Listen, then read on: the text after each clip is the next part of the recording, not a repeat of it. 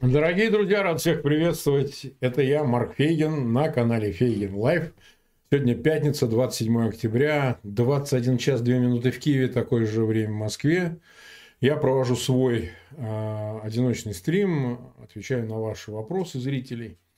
Так что он будет целиком посвящен этим ответам. Потому что свои монологи я теперь, э, ну или диалоги, они э, размещаются в эфирах с э, Аленой Курбановой, а вот ответы на вопросы, ну, как-то это у нас ушло, и я вот провел и однократно один раз вот такой пятничный эфир с ответами на вопросы, решили этот, э, этот формат повторить, поскольку действительно вопросов много, и некоторые повторяются, некоторые слишком критичные, так сказать, для получения ответов, ну и я, как вы знаете, за словом в карман не лезу, и поэтому по поводу всего, и кто кому умер, кто куда переместился из дуэта Фейгин Арестович, пожалуйста, я все отвечу, вопросов нет. А до начала, собственно, ответа на вопросы, вы, пожалуйста, вопросы, которые мне задаете, помечайте знаком вопроса, ну или как-то помечайте особенно, потому что вот нас приветствуют э, зрители со всех концов, это почти 10 тысяч человек к нам присоединилось. Ну, просьба большая, несмотря на пятницу и надвигающий Хэллоуин. А это, так сказать, явно связано с нашим стримом. Вот. Вы, пожалуйста, размещайте ссылки, э, ссылки в своих аккаунтах в социальных сетях и группах.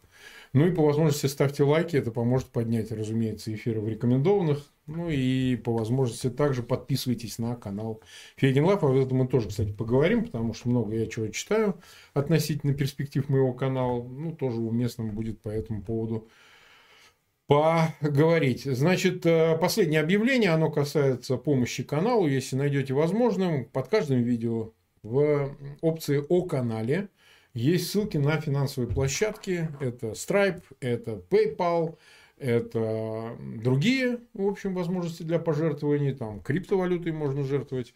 Но лишним не будет, поскольку у нас тут много, много задач разных. Тем более вот мы Э, готовим эфир про Burning Man вместе с Андреем Космичем.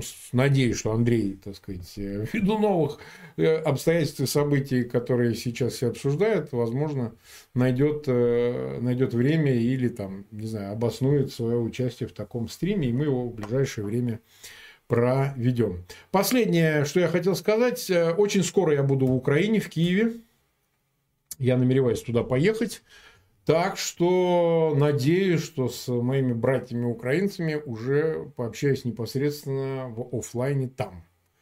Вот. Там планы у нас обширные. Естественно, а, посмотрим, как что получится. Ждите. Я в какое-то обозримое время должен уже оказаться, наконец, в Украине.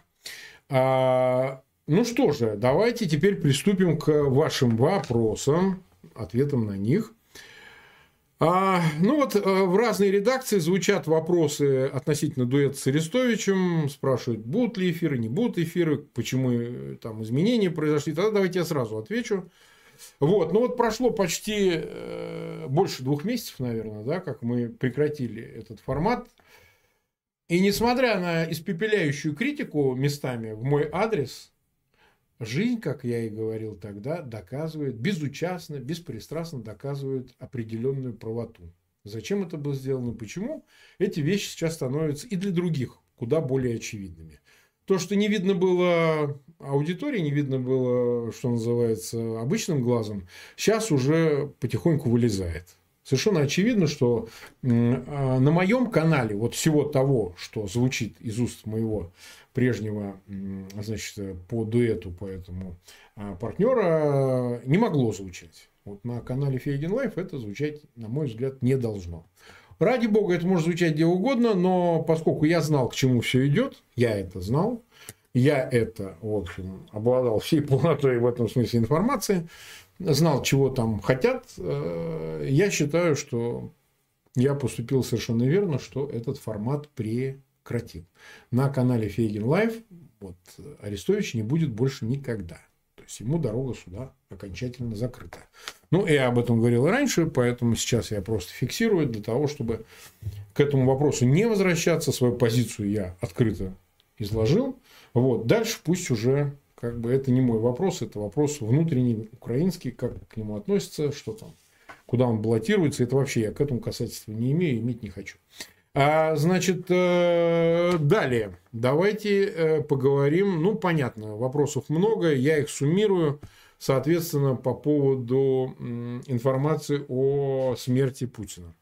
Э, сразу хочу сказать, что вы знаете, что Валерий Дмитриевич Соловей какое-то время, долгое время появлялся на нашем канале, и я к нему с уважением отношусь. Он человек, действительно обладающий невероятным знанием, он доктор исторических наук, он все-таки имеет обширный опыт как политолог, несомненно, именно как политолог, не политтехнолог, а именно политолог. То есть человек от науки, а, обширная у него практика была, он там за границей работал, в Британии, по-моему, и где-то еще. Вот. Но он выбрал такую сферу, я бы сказал, больше литературную, нежели политическую или там, политологическую. Жанр, который, на мой взгляд, э, он себя, честно говоря, в условиях войны абсолютно исчерпал. Потому что, ну, честно говоря, информация о смерти Путина, она выглядит совершенно недостоверной, никаких доказательств, естественно, никто не приводит. И поэтому я к ней серьезно не отношусь. Я не считаю, что, естественно, Путин умер, я не считаю, что его заменят двойники, и что это все будет э, продолжаться, но уже с бесконечным комментированием по поводу того, что перед нами уже не настоящий Путин. Я не знаю, если в этом есть какая-то идея, Э, какого-то троллинга, что ли, особой власти, ну, она, мне кажется, быстро исчерпается. Она быстро э, себя обанкротит. Если это заказ власти, как многие предполагают, я не предрешаю, что это конкретно, ну, честно говоря, немного тоже добьешься, потому что если это с целью отвлечь внимание от войны в Украине или наоборот показать, что Путин живее всех живых, вот его кончают, а он раз и там где-нибудь на лыжицах или где-то, так сказать, на конечках или что-то в этом роде. Ну, тоже как-то это небольшой дивиденд, несмотря на обсуждение. Почему люди так реагируют? Вот они говорят, вот хватит постить эту херню и так далее. Люди очень хотят, чтобы он умер. Понимаете? И я этого хочу. И вы за экранами наших компьютеров тоже этого очень хотите. И те, кто комментирует, этого очень хотят. И те, кто говорят об этом, все очень хотят. А желания, они часто именно так и материализуются. Понимаете? когда информация, которая тешит наше с вами желание, нашу с вами надежду появляется, люди реактивно э, начинают ее обсуждать, давая ей ход, давая ей э, этой информации жизнь. Власть, естественно, подмахивает, там, Песков выходит и говорит, это нет, все неправда и так далее, давая еще больше новых поводов для, э, так сказать, производных от этой темы обсуждений, ну, например, двойников, действительно ли есть двойники, будут ли они заменять Путина? А если Путин не умер, а если умрет, то будут ли двойники на его месте и останется ли все по-прежнему, ну и так далее. Поэтому э, никаких фактов, никаких подтверждений этой информации нет. Их ни публичных, ни инсайдерских этих э, фактов нет, этих неоспоримых доказательств нет. Более того, я хочу сказать, что если Путин действительно умрет, то нет ни одной причины у окружения Путина это скрывать. Там в силу взаимных, абсолютно неразрешимых противоречий, скорее реактивно возникнет война этих кланов, которых всех как арбитр удерживал Путин. И они будут стараться скорее, куда быстрее добежать. Как это было после смерти Сталина, кстати сказать. Да? Между там Берией, Маленков, э, Хрущев, группы были, там Жуков отдельно. А, вот и все. Никто не захочет, точнее, нельзя заставить в эту игру играть всех. Причем тех, которые прислонены к информации и прекрасно знают, кто э, после смерти Путина может вообще его изображать. И, и, и, и к чему приведет его смерть. А, поэтому, с моей точки зрения, тема смертью и замены на какого-то виртуальный образ или офлайновый образ, но двойника, он невозможен в силу того причин, что в эту игру, в эту амерту не будет играть хотя бы кто-то один. Семья Патрушева скажет, нет, а у нас Дима, он лучше, чем двойник Путина, понимаете? Не какой-то там неизвестно откуда железная маска появился, да? А типа настоящий Дима, министр 43-летний, закончивший э, Академию ФСБ. Зачем нам какой-то виртуальный бомж, чем э, нежели, значит, э, патентованный чекист молодой, понимаете? Поэтому я считаю, что версия с всеобщим заговором молчания вокруг э, смерти Путина или возможной его замены – это нерешаемая проблема в принципе. Равно так же, как нерешаема была тема с выводом из игры Пригожина, о чем я не раз говорил. Если Пригожин существует на острове Маргарита в Венесуэле, ну, значит, у этого должны быть доказательства. Или сам он должен быть. Когда обсуждают это все публично, очень сложно, знаете, сохранить тайну такой темы. Тем более, когда речь идет о смерти диктатора Путина и так далее. Ну и потом последний аргумент. Ну а что американцы это не подтверждают? У них-то информация. Вагон и маленькая тележка. Они все телефоны там прослушивают. Ну, айфоны, я имею в виду. Почту перерегистрируют всех, кто имеет и дальних, и близких, и любовниц, и любовник, любовников э, окружения Путина, вообще самого высшего эшелона власти. Что они не подтверждают? Они в эту игру тоже играют. То есть весь мир решил изображать, что Путин умер, а мы продолжаем изображать, что Путин жив. А зачем? Для чего? Я думаю, что э, все это похоже, как я уже сказал, больше на литературу, на такую пьеску. Вот. Э, репетиция похорон. У меня, кстати, один из эфиров с Валерием Соловьем Космичем так назывался, репетиция похорон. Но основывался он исключительно на обсуждениях э, публикаций в западной прессе относительно болезни, Стали... болезни Путина, я извиняюсь. Ну, то есть мы обсуждали факты. Можно их так интерпретировать, эдак интерпретировать, говорить болен, не болен. Но это все-таки во многом является ну, аналитикой вокруг публичных каких-то э, версий. Здесь же даже не версии выдаются, а выдается терминально информация о том, что Путин умер. Бездоказательно, просто в Телеграме написали и все. Ну, ребят, дорогие, так дело, не делается. Я почему уделяю этому столько времени? Потому что порой меня поражает, что добросовестная аналитика с доказательствами, с аргументами, она воспринимается поверхностно. Говорят, ну, что они там бесконечно пиздят и пиздят. А когда выдается дискретно информация о такого масштаба, что, значит, все, конец всему, значит, этот умер, тиран сдох и так далее, а значительная аудитория, повторяя, из-за желания этого, я понимаю, что надежды лелеют, она не критично сразу воспринимает и разносит это вокруг. Понимаете? Ну, потому что хочется, потому что верится, понимаете, надеется. И вот это происходит. Поэтому никаких подтверждений этой информации просто нет. Ниоткуда. Ни публичных, ни непубличных. Я ответственно об этом знаю. Поэтому, как интересная, так сказать, э, разводка, она, ну, я повторяю, может, это троллинг, может, это заказ власти, может, это ИПСО какой-то. Ну, интересно, понаблюдаем. Вот. А, но реальность, она другая. Реальность, она другая. А, спрашивает Влада Мас, когда эфир с Валерием Славовым? Я Валерия Дмитриевича приглашаю постоянно. но Он, к сожалению, находится, живет в Москве. Насколько я могу судить, у этого есть масса ограничителей для того, чтобы участвовать в моих эфирах. Тем более, что я в розыске нахожусь в России, как вы знаете. Соответственно, как я подозреваю, у него э, нет возможности принять участие на нашей площадке в эфирах. Я считаюсь врагом номер один у Кремля. Вот, это не скрывается, и Валерий Дмитриевич так и говорит. Ну и поэтому э, участие в моих эфирах чревато. Для тех, кто живет в России, я имею в виду. Если человек не живет в России, то абсолютно до фонаря. Но, к сожалению, к сожалению, э, так относится власть к своим оппонентам. Ну, это не секрет ни для кого и так далее. Так, смотрите, нас смотрит 31,5 э, тысячи и около 10 тысяч поставили лайки. Давайте посмотрим, как у нас спонсоры задают вопросы. Да, если благодарю всех спонсоров, что вы помогаете нашему каналу. Поверьте, деньги не пропиваются, не тратятся на шкур с пробегом, как я говорю. Э, Все идет в дело, поверьте, расходов много, тем более в связи с нашим фестивалем Burning Man, там уже появился сайт, скоро мы разместим на него ссылку, так сказать, на Фейген Burn Camp. Вот, э, и там оттуда можно будет подчеркнуть информацию, о чем я в дальнейшем еще скажу. Марк, как вы относитесь к плану КАЦИ, если негативный, если у вас свой план или у оппозиции, которые постоянно съезжаются и подписывают бумажки? Задает мне такой вопрос Арти. Значит, э, смотрите, я ж э, к плану Каца не вчера начал относиться или к позиции Максима Каца э, как критично. Да? То есть я к выборам отношусь критично. Я считаю, что в России нет выборов ни вчера, ни с 18 года, ни завтра. Их нет на протяжении всех десятых годов и всех нулевых. Их просто нет. Те, кто говорит обратное, ну, либо лукавят, либо выдают желаемое за действительность. Скажем так. Ну, вот это моя позиция. Я поэтому ни в одних выборах не участвовал, всегда призывал к э, бойкоту, вот, э, к неучастию в этих выборах, но это не значит, что я призывал к деактивации, ничего не делать.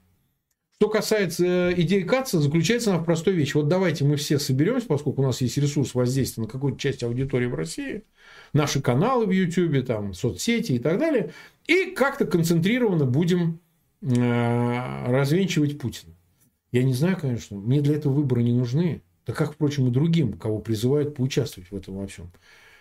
Критикой режима или там испепеляющей критикой режима занимаемся каждый день, 24 часа, 24 на 7. Я не понимаю, что такого в канун выборов или в этот период предвыборный мы можем сказать такого, что коренным образом изменит позицию особенно той части аудитории – который и без того нас поддерживает и все осознает, находясь в России. Сколько это? 10-15 А как мы будем воздействовать на вот эту ватную часть, которую Путин поддерживает?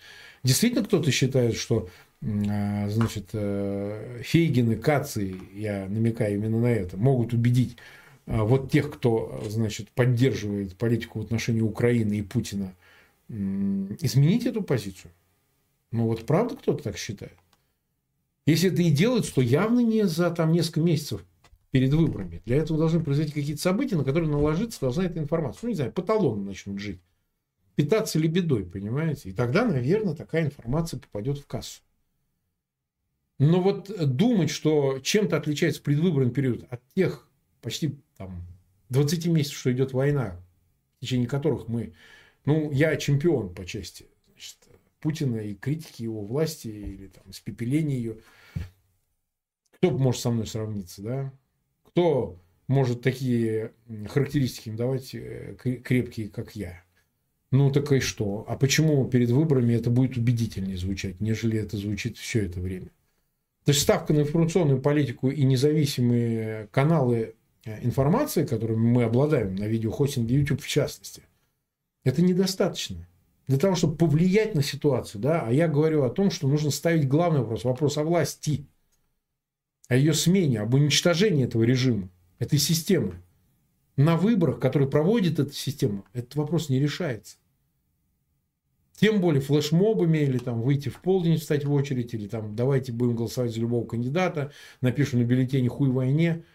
Эти бюллетени выше районных э, комиссий, вот этих территориальных комиссий, не подымутся, поверьте мне. Система газ-выбора и дистанционное электронное голосование сделает всю остальную работу за вас. Сиди дома, мы сами проголосуем. Это теперь даже буквально звучит, учитывая наличие дистанционного голосования, понимаете? Которое является бездонной бочкой для там, фальсификации, хотя уже и этого нет, понимаете? Вот. Соответственно, происходит это исключительно в качестве картинки, которой власти нужна не для результата, не для фасада этих выборов, а только для того, чтобы поддерживать какой-то статут настроения в обществе. Ну, до этого выбирали. Ну, давайте, нате вам. Я застал советские выборы, когда ступенчатые выбирали советы, понимаете? Где был один кандидат. Скажите, чем отличается нынешняя ситуация? При советской власти, когда были блок партийных и беспартийных. Вот КПСС одна партия, и вот беспартийные были для вида. Колхозники какие-нибудь, работяги такие, гегемоны их называли. Пролетарии, пролы. И чем она от нынешней ситуации отличается? Ну, хорошо, вот Явлинский. Я уверен, что сейчас визг начнется и по поводу него. Значит, вот он у нас участвует, давайте все за Явлинского. Ну, какая-то часть. Вот он сходил в Кремль Путину, как обычно он перед выборами ходит. Естественно, он разговаривал о выборах. Вот это вот перемирие там на войне, прекращение огня, это все фасадная вещь. Ему разрешили с этой выходить повесткой, но неважно, он и до этого нес, тоже с разрешения администрации президента. Ну, хорошо, вот он сходил. Ну, вымолил, что его, значит, допустят до этих выборов. Получит он свои 2, полтора, там, я не знаю, полпроцента, неважно. Заранее, кстати, решат, сколько он получит. Я думаю, полтора ему дадут, может, один процент, неважно. Зачем нам в этом во всем участвовать? Зачем нам вовлекаться? В изображении, понимаете? И этого я не понимаю. Но еще раз подчеркиваю, что это не значит, что надо деактивироваться. А вот теперь что можно делать? Но что касается э, информационной работы вне зависимости от выборов, она, повторяю, не прекращается. Можно ли э, оперировать э, планом прямого действия? Ну, кто-то будет именно это и делать. Поджигать участки. Портить бюллетени, но не путем зачеркивания, перечеркивания на психуй войне, а, так сказать, вполне конкретно сжигать бюллетени. если появится такая возможность. Мешать процессу выборов как таковому. Но это не выборы. Мы же понимаем, что это такое. А вот эти люди наверняка появятся. Они есть, есть подполье, есть одиночки. Есть идейно заряженные люди. Идейно заряженные люди, которые будут это делать. Я в этом толку вижу больше. Это не приведет к торпедированию системы, но это саккумулирует, сагрегирует этих людей. Они говорят, вот, если мы пойдем и все увидим, что нас много, которые голосуют против Путина, там 20%, то все отшатнутся и скажут, значит, у Путина нет тотальной поддержки. А я наоборот скажу, что не это произведет впечатление, а если вот действительно начнут гореть участки, как погорели военкоматы. А вот это произведет впечатление, значит, не один такой. И там, тут, там, тут. Понимаете? Ломаться система хакерами, торпедируемая дистанционного голосования и так далее. А вот это может произвести впечатление. Почему нет? Люди скажут, ну, а, что же, значит, есть такие люди, значит, не, не, не все смирились, не все легли под режим и помалкивают, да, ушли в эскейп, так сказать, в эскапизм. Мало того, вы понимаете, все это происходит не просто на а, там, фоне узурпации власти, создания тоталитарной системы. На фоне войны все происходит. Понимаете, война, где гибнут вполне реальные люди. Вот мы сейчас сидим, разговариваем, а в окопе сейчас солдаты гибнут. Понимаете? Их просто убивают. Раз и кровь потекла. Покурил человек перед атакой, пошел в штурм, и все. Ну, неважно. Сейчас я даже не обобщаю. Понятно, что и украинские гибнут, и россиян гонят, как баранов, скот ради непонятно чего в районе этой Авдеевки. Но вопрос состоит в том, как можно, э, как можно вообще в принципе да, рассуждать о каких-то выборах, процедурах на фоне войны. В принципе. Ну, Украина, понятно, Украине невозможна война, э, выборы, потому что военное положение, и как голосовать, в окопе голосовать, на оккупированных территориях голосовать. 8-9 миллионов, которые рассеяны по всей Европе, как они будут голосовать, как это все организовать? Но это другой вопрос. А в России выборов никогда не было. Вы понимаете, откровение заключается в том, что их не то, что вчера не стало, их вообще никогда не было. Разве власть, создавая этот институт и его там изменяя, трансформируя, ну, понятно, там, лишая прав, наблюдений всего остального, она же не предусмотрела сейчас уже в новых условиях механизмы, как не допустить вообще все это попытку использования выборов хоть для чего бы то ни было.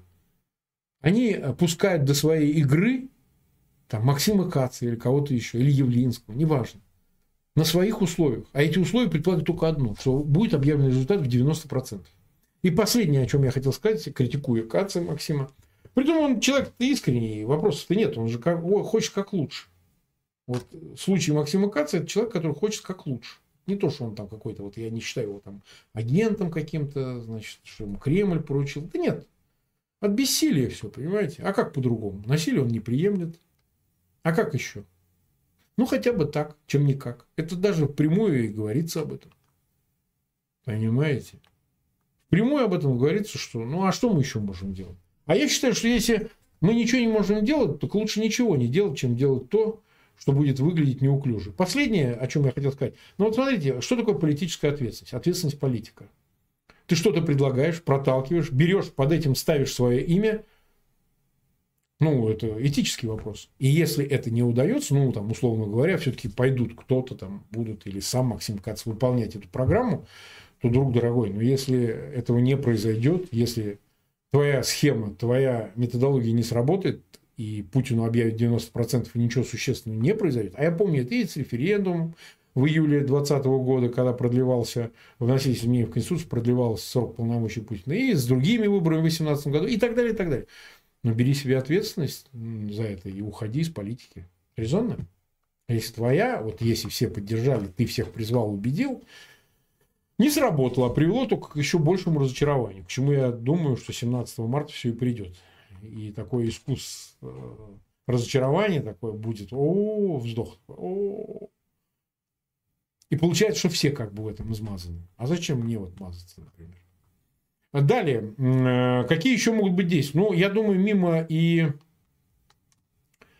а, Тут вот я вижу, в чате пишут, мне, э, значит, портить бюллетени Фейгин призывает. Кто здесь вам сказал, что я призывал портить бюллетени в рамках кампании? Я сказал, если их будут сжечь, вы, пожалуйста, слушайте, о чем я говорю. Мы будем удалять э, фейковые разного рода значит, э, комментарии, которые искажают мои слова. Не делайте этого никогда. Никогда не искажайте мои слова. Я еще раз повторяю, я не считаю эффективным порчу бюллетеней на участках. Я считаю, что поджог этих бюллетеней является эффективным. Сжигание вообще всех бюллетеней. Поэтому никогда не пишите, не приписывайте мне слов. Это обычная практика троллей. Приписывать того, чего я не говорил. А, и возвращаясь, что еще может произойти? Выборы – это удачный предлог для украинской армии и украинских спецслужб торпедировать всю эту историю. Ну, все-таки одна каденция заканчивается, начинается вторая. Понятно, никаких выборов, но некая точка бифуркации в этом, безусловно, присутствует. Поэтому, конечно и безусловно, можно ожидать, что со стороны вооруженных сил Украины, подразделений РДК или Легиона Свободы России будут какие-то действия для того, чтобы все пошло Э, все пошло не по сценарию, который власть задумала. Спокойненько, ровненько сказать, что Путин на сто лет снова ваш, ваш царь. Это тоже надо использовать, это тоже надо учитывать. У этого тоже есть своя некая пролонгация, некий план. Я думаю, что эти вещи гораздо более действенные, они гораздо более болезненные для власти, нежели попытка вовлечься в э, предвыборный этот э, разводной пасьянс. Вот и все. Так что никакого плана быть в полном смысле не может. А вот что может еще быть, что я хочу вам сказать. Э, сейчас идет дискуссия относительно того,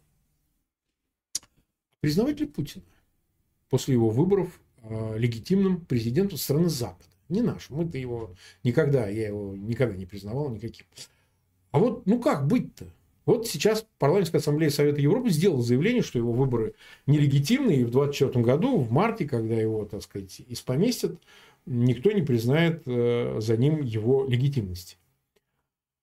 И вот у нас сейчас встречи были, вот я вместе с Гудковым, Дмитрием и отцом Геннадием, и, так сказать, Гуриев присутствовали, мы в Министерстве иностранных дел Франции были, в других местах, встречались с политиками, с истеблишментом, а нет еще и решения вопроса, как поведет себя Запад. Запад может просто смолчать.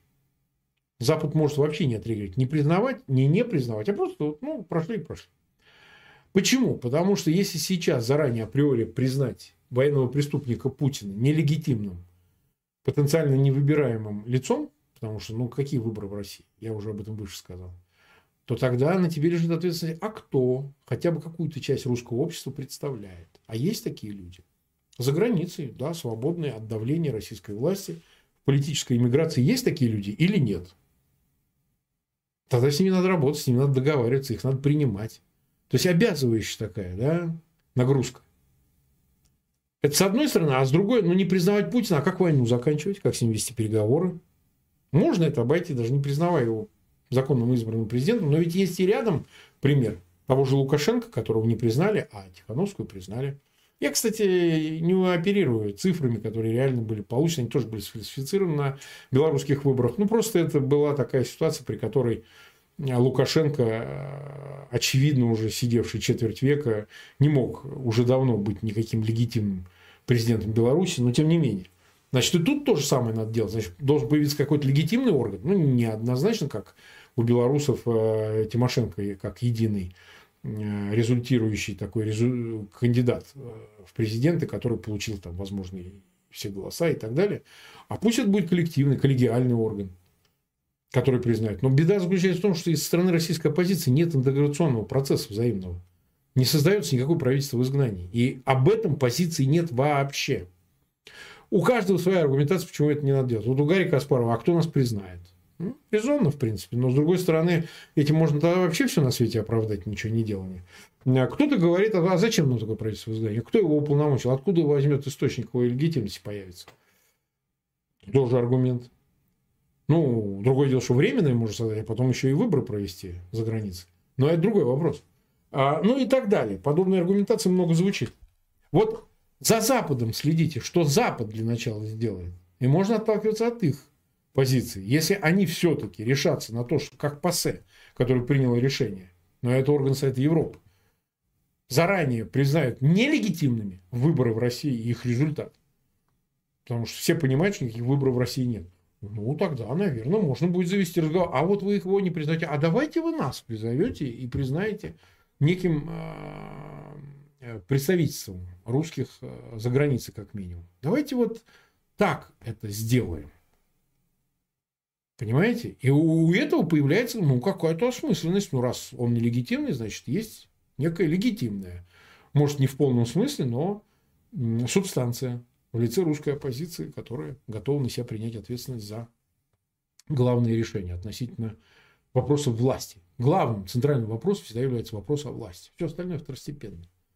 Мемы, правозащитная деятельность, какая-то адвокация, еще что-то. Это все производное. Надо решать вопрос о власти. И если альтернативную а, легитимность приискивать, которую могла бы русская оппозиция, а, субъективируясь, создать, да, мы правительство, а, объявить себя явочным порядком, то его главная задача – это вопрос о власти.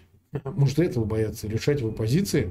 Ну, в основном это либеральная, леволиберальная, центристская, правоцентристская и правая. Ну, право имеется в виду консервативно, как я. Я являюсь консерватором. Я самый правый среди спектра либеральных организаций. Я самый правый. Вот. А я держусь э, традиционного европейского консерватизма всю свою жизнь. Никогда от него не отходил. В нем есть и либеральный элемент, как я много раз говорил. Для меня такие же свободы политические, терпимость европейская, все, что хотите, а является допустимой вещью в качестве политического принципа, конечно же. Но есть и консервативное начало, от которого я не отхожу, и поэтому я в этом спектре занимаю особую позицию. Ну, не о том речь. Я к тому, что вот такие люди и, в принципе, и могли бы создать эту альтернативную легитимность. Но, опять же, предпосылкой этому является непризнание ведущими странами Запада итогов выборов в России в марте 2024 года. Это, если очень коротко, весь абрис моего представления о идущей дискуссии. Я знаю, что у Максима Каца значительное число сторонников, особенно в России. Ну, не количественно, а значимо в России, потому что звучит тезис следующий. Мы знаем, мы знаем, говорят, что выборы нелегитимны, ничего сделать нельзя. Но мы хотим выразить свое отношение. Дайте нам такую возможность. Зараза. Дайте нам такую возможность. И выборы – это такая возможность. Выразить свое отношение к Путину и его власти. А я утверждаю, что это не такая возможность. Никто вашего возмущения, вашего возражения, вашего фе такого, его никто не увидит. А если вы сожжете участок, увидит. Ну, хотя бы на этом участке. Вот так э, мне видится эта дискуссия, этот спор. Так. Так, ну давайте быстро ответим. Вот, например, задает Марк Захарович, употребляете ли вы крепкие напитки? Очень редко. Я стараюсь избегать крепких напитков. Выше э, крепленных вин я не поднимаюсь, потому что надо беречь здоровье. Так. Э, Вопрос Михаила Уварова. Вопрос Маркус. Может ли быстрое уничтожение Израилем Хамаса кардинально изменить ход войны в Украине? Да, я так считаю, Михаил, что действительно есть уничтожение, но не только Хамаса, а с выходом на решение вопроса по Ирану, удары по Ирану, по военным объектам, объектам, э, э, которые вовлечены лабораторным и другим центрифугам, которые вовлечены в ядерную программу Ирана, да, я считаю, помогут Украине. Кардинально, не кардинально изменить ход войны, но здесь будем осторожны, потому что все-таки война такая вещь с переменными составляющими, но это, безусловно, поможет, потому что это будет проигрыш, прежде всего, Москвы. Исчезновение важнейшего союзника на Ближнем Востоке Хамас и удары по Ирану, ослабление его военного потенциала, это, безусловно, удар и по престижу, и по значимости, и по просто военному союзу Хамас и Ирана э, с Москвой против Украины. Я хочу подчеркнуть, Хамас открыто выступал против Украины. Поэтому все разговоры о том, почему вот не поддержали вот в Украине, а поддержали сразу Израиль, а не палестинский народ, ну, под этим подразумевается именно Хамас. Потому что, извините, Хамас сделал заявление о полной поддержке Москвы в войне, агрессивной войне в Украине. Из чего бы эта Украина должна Хамас поддерживать? Вот из чего бы? То же самое касается Ирана. Иран является военным союзником Москвы, подчеркиваю, военным союзником Москвы. Поставляет вооружение – БПЛА, шахеды, э, снаряды и много чего, из чего убивают обычных самых ну, вот, украинцев. Из чего бы то украинцам поддерживать Иран? Вот, вот с чего бы? Стоящие в том числе, ну, за Хазбалой, может, в меньшей степени за Хамас, но все равно там шииты, здесь суннитская группировка. Катар даже в большей степени, как говорят, но тем не менее. Это с чего бы Украине поддерживать, э, извините, Хамас там и всех его союзников? С чего бы? Почему бы? Их убивают, а, а украинцы должны поддерживать. Ну, что, что за глупость такая? Поэтому, конечно, и безусловно, Москва потеряет значимых э, партнеров на Ближнем Востоке. Да, и они сосредоточены именно в этом регионе свои интересы. Но, но получается, что для Москвы важны все союзники, тем более такие, которые а, имеют военную составляющую. Хамас именно такой является. 10 тысяч боевиков. А потом, вот смотрите, это ведь и как и к Украине относится тоже. А если дать сохраниться Хамасу? Дать победить Хамасу? Они провели акцию 7 октября, а им за это ничего. Вы что считаете, что Москва от этого не преисполнится, значит, уверенности в том, что она может победить Запад. Если уже они на Дальнем, на Ближнем Востоке победили, то почему бы им в Восточной Европе то же самое не сделать?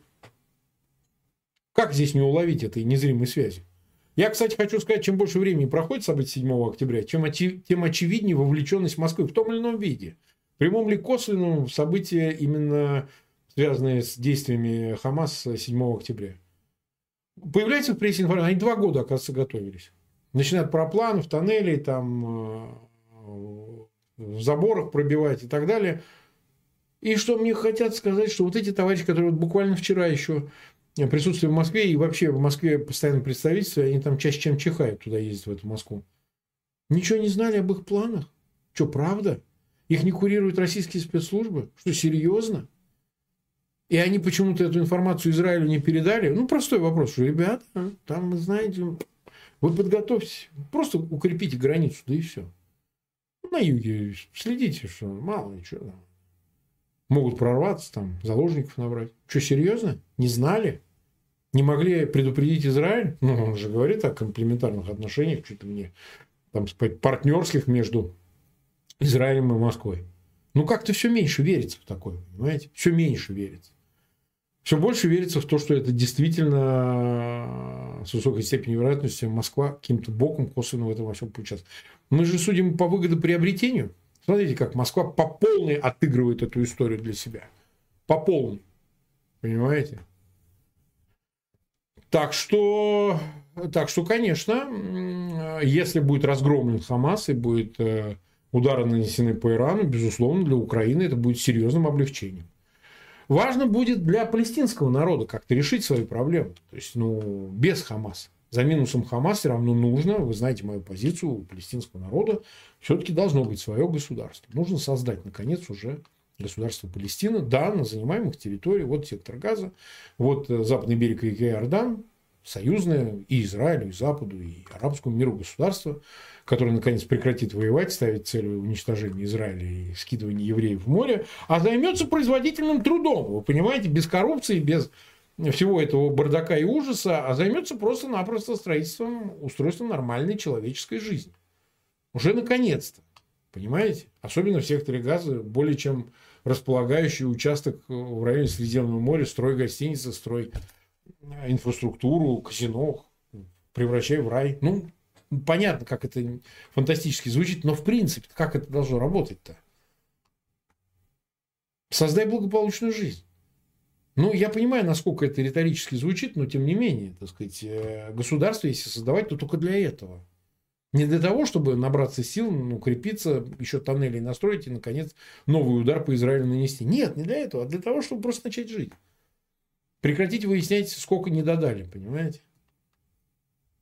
Что, еще 75 лет подождать? Чтобы что? Чтобы совсем исчерпался ресурс э, демографический и другой. И без того палестинцы бегут из палестинской автономии.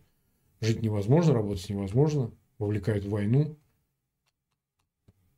Вот и все. Поэтому с этой точки зрения палестинский вопрос все равно предстоит решать.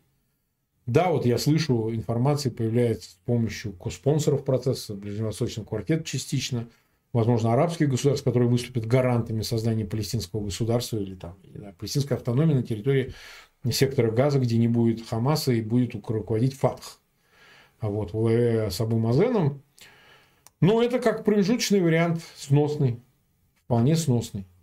Но Хамас, если останется после всего, что произошло, но это большой удар, я повторяю, и по Израилю, и по его безопасности. Значит, так можно. И набрав заложников, можно остаться безнаказанным, и это можно повторять. Ну, логика же такая, если это один раз сделали, и вот за это ничего не было, то можно и повторить это. Вот. А последствия, кстати, в том числе те еще у этой истории, что огромная волна антисемитизма, невероятная по масштабу. И я в этом вижу тоже и руку Кремля, и его пропагандистских ресурсов, его вот этой всей машины, которая на эту тему работает. Я в этом вижу. Вижу, конечно. Не знаю, видит ли это в Израиле, но я это вижу. Разматывают тему именно Россия. Ее органы, неважно, делают ли они это в ООН, вкидывая резолюции или наоборот выступая против соответствующих резолюций, которые предлагают ее оппоненты, блокируя своим правом вето в Совете Безопасности как постоянный член. Но так или иначе тема разматывается против Израиля, понимаете? Против Израиля. Да? А, так, ну давайте на другие вопросы ответим, а то иначе ни на что не ответим. Но вот Рокусен туда же спрашивает вопрос Марк, как вы думаете, наземная операция Израиля будет молниеносной или увязнет из-за наличия систем туннелей, узких улиц и так далее? Вы знаете, я не считаю Рокусена, если все-таки дойдет до операции, сейчас уже многие как-то поставят это под сомнение, что это будет долгосрочная операция. Мне так это не кажется. С тоннелями тут тоже сильно преувеличено. Потому что тоннели легко заливаются водой, газом, и, в общем, толку от них будет мало. Если, так сказать, доступ к ним и карты этих тоннелей будут в руках у израильской армии. Так что сильные тоннели не помогут, понимаете? Не помогут. А вот. А, я все-таки склонен думать, что а, операция может быть очень быстрой, очень эффективной и в общем, не продолжится больше нескольких недель. Может быть, месяц, но это все будет уже зачистка. Поэтому я все-таки склонен думать, что э, здесь страхов больше, чем кажется, поскольку это ловушечная такая территория, очень изолированная, капсулированная. Нету притока боеприпасов, нету других средств, и все. Невозможно обстрелить территорию Израиля. Сразу же у Хамаса сокращаются все возможности, остаются обычные автоматчики, гранатометчики. Ну, Против армии в 300 с лишним тысяч таким противостоять почти невозможно. Практически невозможно. Понимаете? Обученной профессиональной армии противостоять вот это, пусть даже 10 тысяч автоматчиков не может. Вот. Техники там нет, танков нет, серьезной вообще ничего нет. Так что здесь, я думаю, здесь на испуг берут. Операция не начинается, потому что, потому что хотят вы, выручить заложников, хотят их забрать. Я считаю, что все равно всех заложников не удастся вывести из сектора газа. Они не пойдут на это. Сейчас, наверное, не гигантское давление оказывается через Катар, там, через других спонсоров Хамас, чтобы они отпустили этих заложников. Тут разговор идет о 100 человеках, но я считаю, кинут. Я считаю, будут тянуть, тянуть, чтобы ни в коем случае не расстаться с этим живым щитом, который сильно может помочь в вопросе э, оттягивание наземной операции, в общем, отсрочивание. Я считаю, кинут. А будут капельно отдавать по несколько человек, иностранцев, но на масштабную отдачу заложников не пойдут. Тем более они заявили, что, оказывается, 50 заложников погибли. Удивительно. Якобы от обстрелов Израилем территории сектора газа. Может, и убили, но они так заявляют. Э, поэтому я не думаю, что мы будем иметь дело с затяжной операцией, если все-таки на нее будет дано согласие. Так. Так, так, так. А, вот. А, Дмитрий Мезенцев спрашивает. Марк Захарович, Орбан Фицо. Фицо – это нынешний новый руководитель правительства в Словакии. Он промосковский. Насколько вероятен развал ЕС? Вот в этом контексте задает вопрос Дмитрий.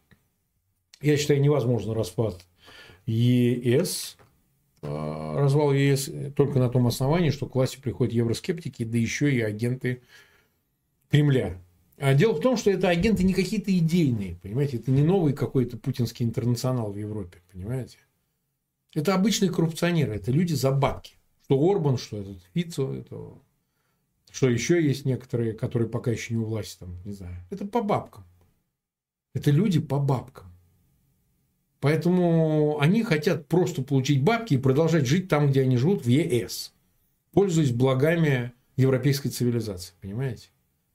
То, что они работают против Украины, они считают для себя безопасной, а, безопасным способом значит, зарабатывания этих денег.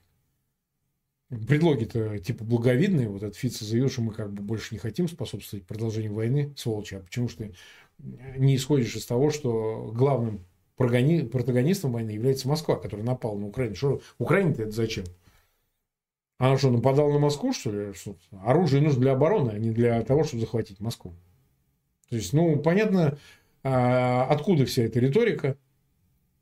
А, я не думаю, что ЕС грозит развал, при том, что в целом война и ход экономический и всякий другой, связанный с войной, безусловно, ослабляет ЕС безусловно, ослабляет ЕС. Война в Восточной Европе сильно ослабляет ЕС. Наплыв беженцев, расходы, постоянные вопросы безопасности. Сейчас запускать надо заводы, надо армии создавать. Но это расходы большие. Это напрягает Евросоюз, но это надо делать. Иначе Москва, она своих аппетитов сама по себе не умерит. Путин и его режим намереваются продолжать это все и не собираются останавливаться. Я не думаю, а, что у Фица или там Орбана хорошие шансы в долгую. Рано или поздно их власть сменит. Рано или поздно. Лучше рано, чем поздно, но это скорее так. Вот если бы это навсегда такая власть была, это одно. А все-таки в Европе, ну, сегодня одни пришли к власти, завтра придут другие. Будет ли расширяться круг поддержки Путина? Ну, это не просматривается.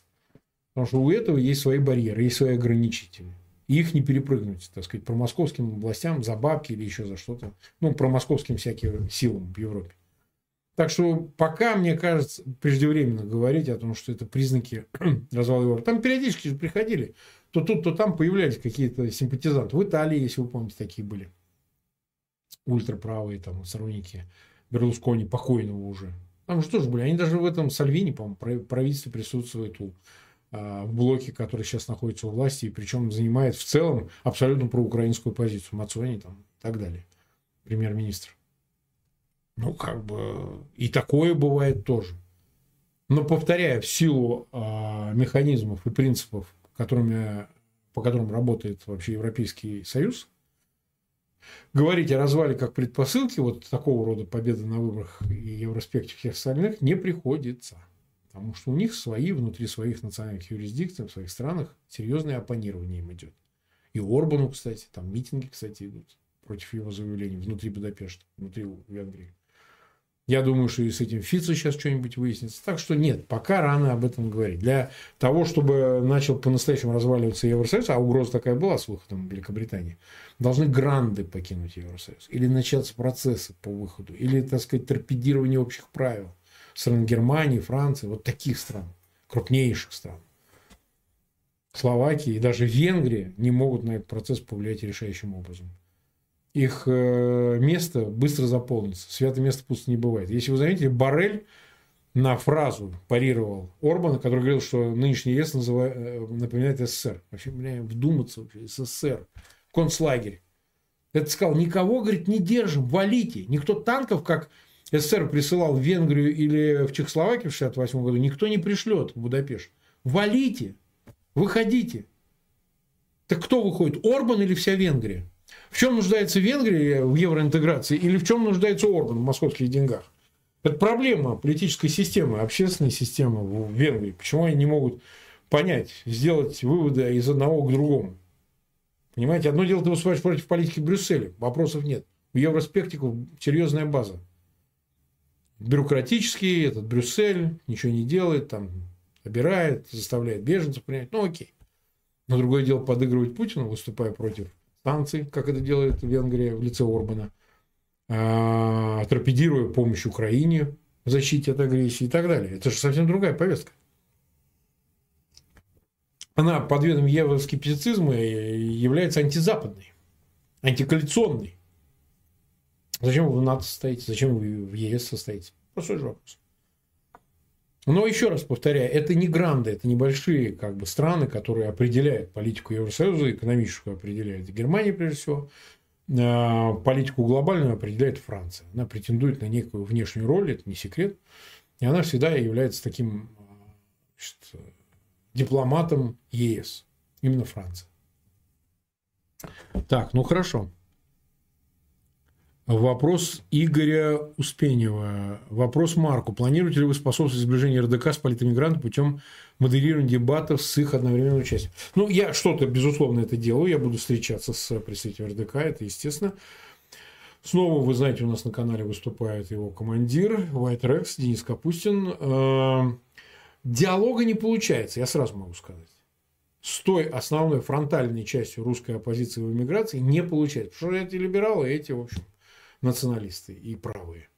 Это первая причина. А вторая – непринятие инструмента насилия, ну, силового инструмента в качестве политического русской иммиграции. Они не готовы э, бороться с режимом Путина посредством э, вооруженной борьбы.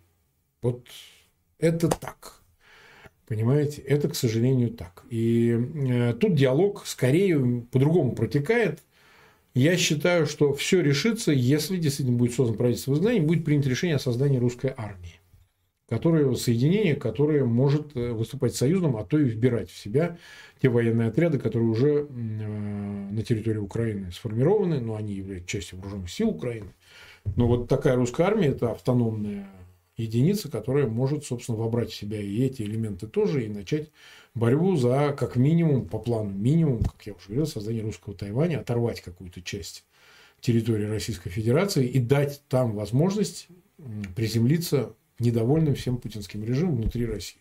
То есть для тех 10, 15 или там, я не знаю, с каких процентов должна быть тоже земля. Калининград ли это будет, Белгородская область будет, Курская, Брянская. Моя идея заключается в том, что если невозможно изменить всю Россию, то можно изменить ее клочок, на котором у этих людей тоже будет жизнь. И они смогут, э, смогут как-то, в общем, себя институализировать в Европе, в НАТО, там, не знаю, где-то, и зажить другой совершенно жизнью. Ну, конечно, режим в Москве этого не позволит никогда. Он сбросит атомную бомбу. Это мы знаем. Но значит ли это, что от этой идеи надо отказываться и не двигаться в этом направлении, если невозможно заменить Россию целиком? Мне так не кажется. Я так не считаю. И военный инструмент здесь является единственно возможным путем выборов, знаете, какой-то кусок территории от России не оторвешь, чтобы создать русский Тайвань. А вот э, военным путем очень даже возможно. Мы это видели, кстати сказать. Не то, чтобы они в состоянии противостоять этому процессу действенно. Российская армия тоже, знаете, не вторая армия мира, как выяснилось. Так что диалог возможен, но этот диалог должен быть э, на высоком уровне, на высоком этаже. С планами, которые примут все. На сегодня вот э, этого согласия нет. Способствовать, ну, будем способствовать. Нас сейчас смотрит 43 тысячи почти человек, около 20 тысяч поставили свои лайки. Я надеюсь, я не знаю, конечно, что наши зрители найдут возможным ссылки на этот эфир разместить в своих аккаунтах в социальных сетях, группах. А обязательно подписаться на канал Фейгин Live. Вот. Об этом я сейчас отдельно скажу. И э, поставить свои лайки для того, чтобы наше видео попадало в рекомендованные. Я от себя уже расскажу по поводу канала. Ну вот смотрите. Э, в течение этих двух месяцев из-за ситуации, я думаю, не только с Арестовичем, но и из-за э, того, что есть общее разочарование, какое-то усталость, недовольство, особенно украинской аудитории, хорошими русскими в информационном пространстве и так канал падал на канале падал, там у меня отписались десятки тысяч э, людей. Ну, это были в основном, судя по статистике, а, украинские зрители, большей своей частью, ну не только, но большей своей частью, которые пришли просто смотреть дуэт Фейгина Арестовича.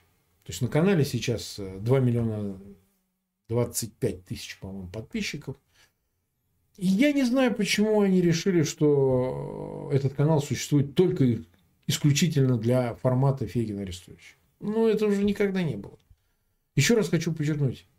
А, а Арестовича мы приглашали, начиная с 21 года. По-моему, первый эфир был на троих. Я, Пьянковский и Арестович. Это еще было, по-моему, в июле 21 года. До войны. И потом, так сказать, он приходил, и, мы делали эфиры. У него был в три раза меньше моего канала. Потому что я вот сейчас с удивлением обнаруживаю там разговоры о том, что чуть ли не он куда-то там нас вытащил всех и так далее. Никуда он никого не вытаскивал. У него был маленький канал. У меня было там 350 или 400 тысяч, у него было что-то 100-120 тысяч. Есть вся эта статистика, в интернете можно проверить, на какую дату у кого было сколько подписчиков. Я не к тому, что это был плохой канал. Нет, это замечательный у него был канал. Но еще раз повторяю, э, жизнь этого дуэта закончилась чуть раньше, чем даже было объявлено в августе. Разочарование зрителей от этого было такое, так велико, что они вот почему-то эмоционально, реактивно решили отписываться. Зачем? Почему? Они сами не знают. Они не могут себе это объяснить, потому что на канале продолжаются эфиры, не только с моим участием, но и с участием других гостей, что, собственно, по-моему, лихвой компенсирует любые дуэты. Это болезненный процесс, безусловно, но я понимаю, что происходит изменение, очень качественное изменение аудитории, качественное изменение контента, оно может менее заметно из-за форматов, как сидели люди, так и разговаривают на канале. Но, безусловно, канал э, Фейгин Live сохраняет свою главную векторную линию, заключающуюся в обсуждении политических проблем, как э, связанных с войной, в первую очередь, но и с международной политикой, которая так или иначе с этой же войной связана. А погружаться в украинскую политику, там, кто хороший, кто плохой, э, значит, за кого голосовать, за кого не голосовать, кто там в президенты собрался без президентской кампании, мы этого делать не будем. И это не должно влиять на наш канал никоим образом. Потому что у канала свои задачи. Подменять их предвыборной кампании не надо. Мы этого делать не будем. Это не задача нашего канала. У других, пожалуйста. У других, пожалуйста. Но мы этого не делаем. Особенно по украинским выборам. Ну, вот, в частности. Поэтому, конечно, мы рассчитываем, что аудитория вернется, наши зрители должны вернуться и по просмотрам, и по в онлайне присутствию аудитории зрительской. Э, мы не будем достигать каких-то сверхрекордов, но те кто нас смотрели постоянно, для них имеет смысл вернуться и продолжать смотреть.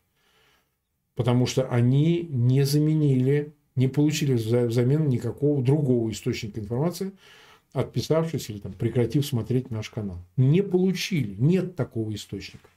Все равно это возникает картина из суммы просмотров разных источников.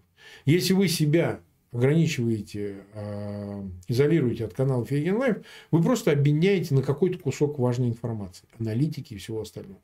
Не только мои выступления, но Пионтковского, Березовца, Юрия Федорова, а, периодически появляющегося Фельдштинского, да даже Осечкина и всех остальных, вы просто себя ограничиваете от этой информации, не говоря о всех более больших или маленьких выступлениях отдельных наших гостей, вплоть до Золкина или Мальцева, или даже вот Сергея Свободного Человека, канала автора, да.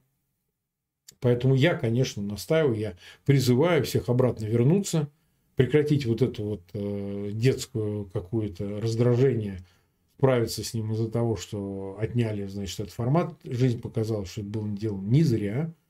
И так или иначе, все равно там у каждого остается по каналу, и можно смотреть и там, и тут. Все, что хотите. Вообще никто не мешает. Нет этого вот э, дуэта, но, по-моему, с лихвой он заменен всеми другими а, форматами, которые на канале Фейгин Live э, присутствуют, и в том числе мои три раза в неделю выступления с Аленой Курбановой на канале, мне кажется, вполне себе компенсирует вообще этот выпадающий остаток. Разговор о том, что у нас меньше военной экспертизы, которая была в форматах Арестович-Фейгин в дуэте, но так ведь это военная экспертиза, понимаете, она разного качества. И ее можно увидеть в разных местах.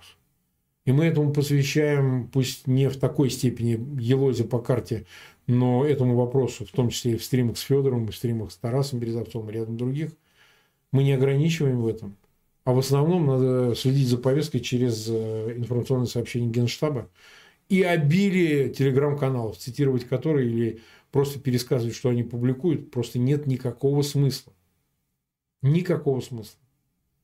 Поэтому э, я призываю зрителей, вас ждет интереснейший контент и в ноябре, и в декабре. Не говоря уже по следующему году, вернуться на канал, если вы вдруг отписались, найти возможность подписаться снова. И следить за обновлением, чтобы к вам приходили просто-напросто уведомления о новых видео. Вот и все. Э, последняя информация, я уже час в эфире, давайте э, следующее скажу. Насчет Андрея Космовича. Как я уже сказал, Андрей Космович будет со своим выступлением. И все вот эти вопросы относительно тех, что мы в начале передачи обсуждали со смертью Путина или ожиданиями, связанными с ней, мы, конечно же, обсудим, помимо всяких астрологических и оккультных вопросов. Но в значительной степени мы будем обсуждать нашу роль участия в фестивале Burning Man в августе 2024 года в Соединенных Штатах – в Неваде будет проводиться этот очередной, ну, его не принято называть фестивалем, ну, такой большой хэппенинг. И там будет э, специальный camp Feygin Burn.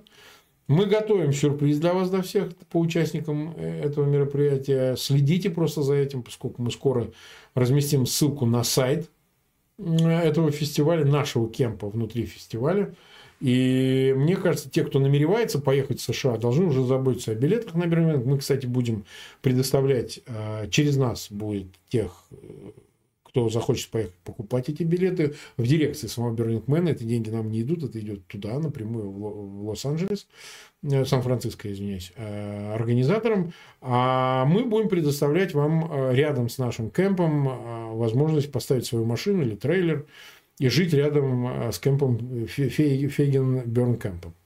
Вот. Не говоря уже о программе, которая будет в течение 7-8 дней, сколько там будет длиться фестиваль, э, каждый день вы получите э, развлечения, э, лекции разного рода, активности, э, заканчивающиеся дискотеками всякими и музыкальными сетами и так далее. Так что спиртное будет слиться рекой. Легкое спиртное, замечу, легкое спиртное. Только легкое. Не выше по градусу сидра или пива. А, и в общем общение, которого большой-большой дефицит. Большой-большой дефицит. И люди настолько разобщены, особенно русские люди, да и украинцы, которые в эмиграции сейчас, ну, беженцы, что те, кто выступают, а это будет рефреном, это главный мотив, мы поднимем украинский флаг, вот на флагштоке э, разобщены, вот это возможность для такой коммуникации, такого сближения. Вот. Так что не пропустите информацию, мы обязательно проведем такой эфир и подробно вам обо всем э, расскажем, какие у нас планы до э, проведения фестиваля. Понятно, что до него меньше года остается, но, но, но, но рано или поздно подготовка будет занимать весь этот год, и, и вы не пожалеете о том, что там будет происходить. Ну что же, э, дорогие друзья, спасибо вам огромное. Мы держимся регламента в один час, а я уже час-две минуты находимся в эфире. Лучше я на следующей неделе еще раз проведу такой же ответ на вопросы и то, что не успел, может быть, ответить сегодня, отвечу обязательно завтра, потому что зрителей очень много, и много вопросов, но я физически, наверное, на все не смогу ответить. Спасибо вам, друзья, огромное. 42 165 зрителям, 22 тысячи, которые поставили лайки, и те, кто на нас, надеюсь, подпишется снова. Спасибо и до свидания.